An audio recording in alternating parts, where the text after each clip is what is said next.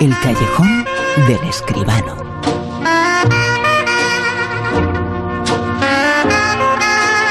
Momento histórico, momento importante, lo hemos eh, comentado, desarrollado ampliamente la historia en la parte oficial, digamos, de esta película en materia reservada. Ahora vamos a hablar de la parte cinematográfica con José Manuel Escribano en su callejón. José Manuel, muy buenas, ¿qué tal? Buenas noches, Bruno, ¿qué tal? Que es además el retorno de uno de los grandes a, a la gran pantalla, ¿no?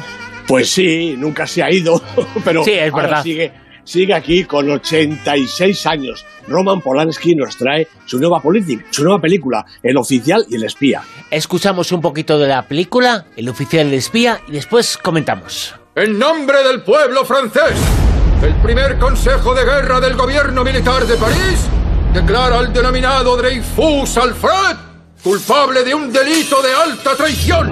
El castigo a Dreyfus muestra al mundo lo que hacemos con los traidores. Usted será el responsable del servicio de información. Mi coronel, si Dreyfus es inocente, debemos actuar rápido para salvar al ejército. Por el amor de Dios, déjelo estar. Ellos mandan, nosotros seguimos órdenes. No quiero otro caso Dreyfus. No es otro caso Dreyfus, mi general. Es el mismo. ¿Dónde está el expediente secreto de Dreyfus? Me encargaré personalmente. Interceptan mi correo. Como decíamos, eh, la historia es tremenda y la película, José Manuel, Quiero evitar... Pues sí, la película también es muy interesante. El oficial y el espía la ha dirigido, como decía Roman Polanski. La producción es de Alain Goldman, Paolo del Brocco y Luca Barbereschi. El guion de Robert Harris, que ha escrito la novela de la que parte esta historia, y del propio Roman Polanski. Y los protagonistas, Jean Dujardin, Louis Garrel y Emmanuel Signé. Bueno, mira, resulta que de los dos o tres o, o cuatro quizá estrenos más importantes de estas eh, Navidades, uno es este, la película de, Roman- de, de Polanski, como decía, 86 años. El otro es Richard Jewell, lo último de Clint Eastwood, que tiene 89 años y todavía está en cartelera, recordemos, Días de lluvia en Nueva York de Woody Allen, que es más jovencito, solo tiene 85. 260 años entre los tres, 260 años llenos de cine. La veteranía es un grado y de qué categoría además. Bueno, de, de Polanski 86 años, como digo, pues no hay que explicar nada. Desde El cuchillo en el agua y Repulsión, la película que, que le puso en, en órbita, hasta hoy, pues 22 largometrajes, muchos de ellos magistrales, un Oscar por El pianista, la película de 2003, y centenares de premios. El último, el Gran Premio del Jurado en el pasado Festival de Venecia con esta película, El oficial y el espía. Esta película que lleva a la pantalla nuevamente el llamado caso Dreyfus, Dreyfus, que dicen los franceses, pero bueno, diremos Dreyfus para no ponerlo muy pedantes. Bueno, hay casi una decena de títulos con este mismo argumento, pero ahora llega, mm, hecho por Polanski, la historia del capitán judío francés Alfred Dreyfus, injustamente acusado y condenado por espionaje. En 1895, Dreyfus es juzgado, condenado, degradado, la ceremonia que acabamos de escuchar en el tráiler y es la que empieza la película, y castigado a pasar el resto de su vida en la prisión de la Isla del Diablo, un peñasco perdido frente a la costa de la Guayana francesa. Esa misma secuencia nos deja ver también dos circunstancias capitales en el relato. El antisemitismo que se extiende por la población y la dureza y el corporativismo del ejército. Algo que el coronel George Picard, recién nombrado jefe de información, sentirá también sobre sus espaldas cuando, al investigar la supuesta traición de Dreyfus, empieza a encontrar un sinfín de elementos que lo llevan en una dirección muy diferente. Bueno, tarda poco en dudar de la culpabilidad del condenado y un poco más en encontrar al verdadero culpable. Charles Ferdinand Esterhazy, un oscuro oficial de provincias que llevaba años vendiendo secretos de Estado a los alemanes. Picard intenta entonces exonerar a Dreyfus, pero encuentra la más absoluta negativa entre sus superiores, incluido el ministro de Defensa. Y ante su insistencia, el propio Picard es perseguido, destituido y acusado también de desobediencia y de traición. Es entonces cuando Emile Zola, ya prestigioso escritor, se pone de su parte y lanza el famoso manifiesto Yo acuso, J'accuse es el título original de la película, precisamente, ¿no? que provoca una conmoción nacional y desata una ola de antisemitismo feroz en toda Francia. La película de Polanski sigue paso a paso los acontecimientos históricos, el segundo juicio a Dreyfus, la nueva condena y por fin el indulto. Y más tarde la caída del gobierno y el relevo en los cargos militares, lo que da ocasión al último encuentro entre los dos protagonistas, Dreyfus y Picard, frente a frente en una secuencia magistral que cierra la narración. El oficial y el espía pues no contienen suspense, claro, pero Polanski recrea el suceso con tanta intención y de manera tan minuciosa los juicios, la intervención de Sola, la actitud cerril de los militares, el entorno general, que es imposible no apasionarse con el devenir de sus protagonistas.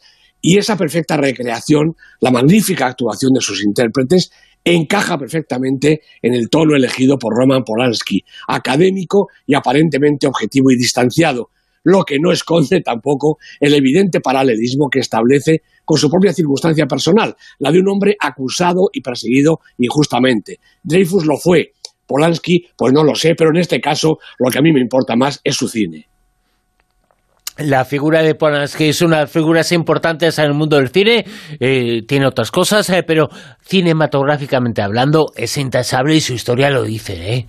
Efectivamente, por eso digo que, eh, bueno, no sé si es injustamente perseguido, al en algunos casos oscuros en su vida personal, ¿verdad? Pero lo que nos interesa aquí, y más en este momento, es su cine, un cine realmente espléndido. Veintipico películas, como decía antes, casi todas ellas importantes, alguna incluso importantísima, y esta última, El oficial y el caballero, yo creo que una película que desde el punto de vista histórico, pero también y por supuesto desde el punto de vista cinematográfico, es una de las películas del año.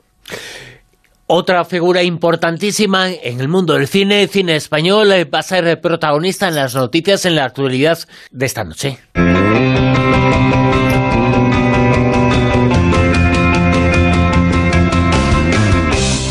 Hablamos de José Manuel de Gonzalo Suárez.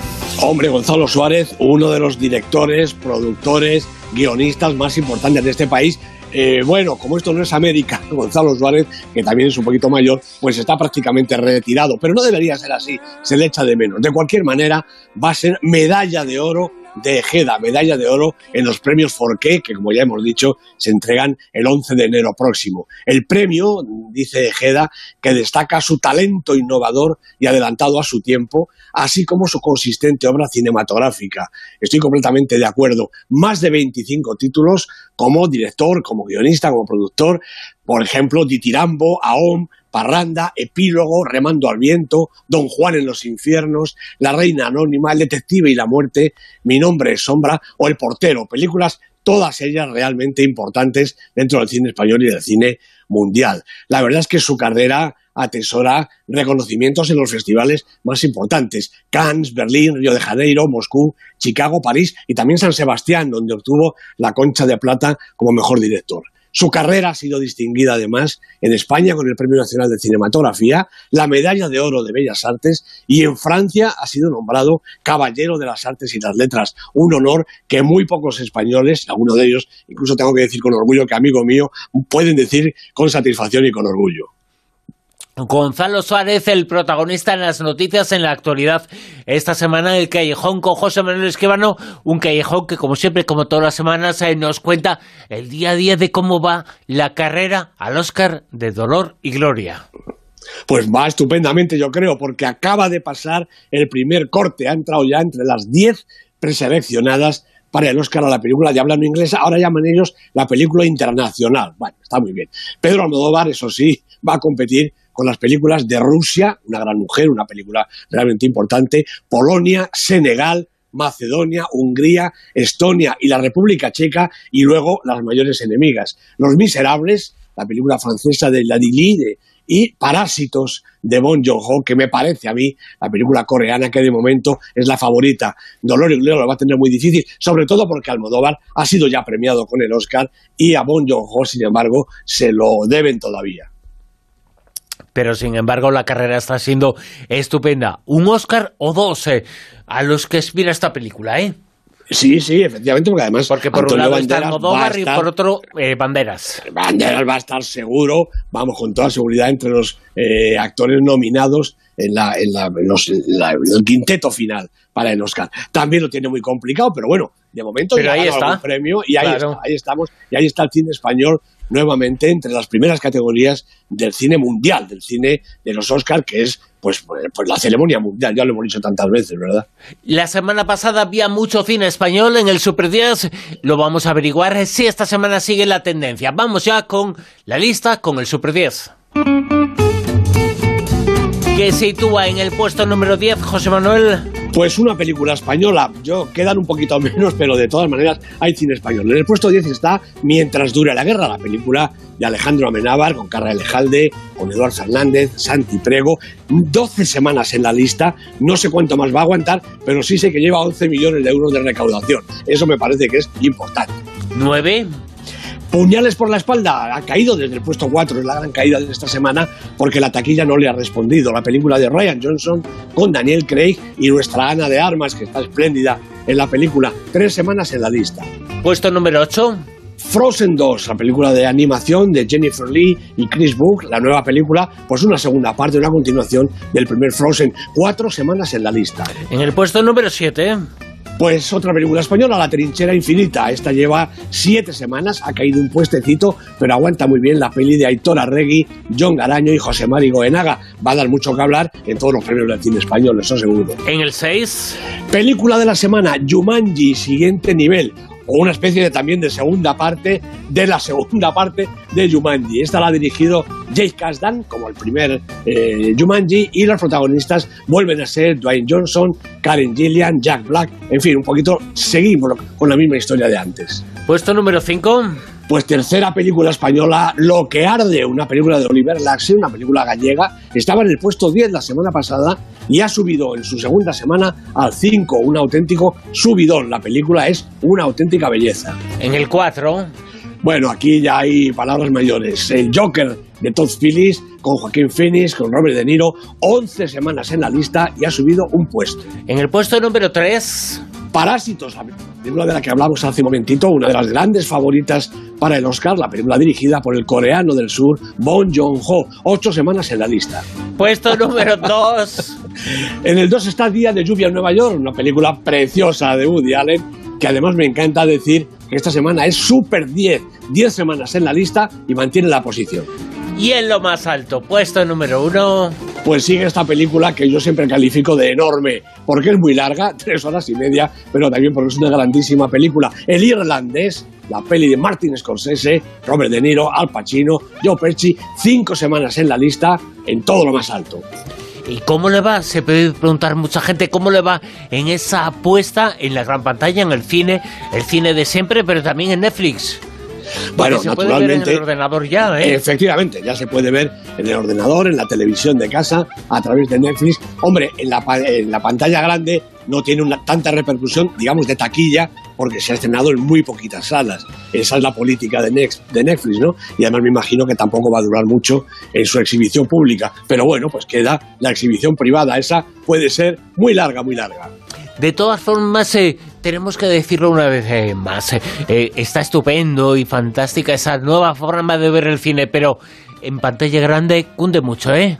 Naturalmente que sí. Yo te puedo decir una cosa, he visto el irlandés en pantalla grande, en la sala, cuando la distribuidora nos la enseñó a los críticos, y mm, estuve perfectamente cómodo las tres horas y media, porque la película tiene mucho interés a pesar de ser tan larga. En casa, tres horas y media delante de la tele, es muy difícil aguantar viendo una película como esta o como cualquiera, Bruno. José Manuel Esquivano, El Callejón, mil gracias. A ti, Bruno, un abrazo.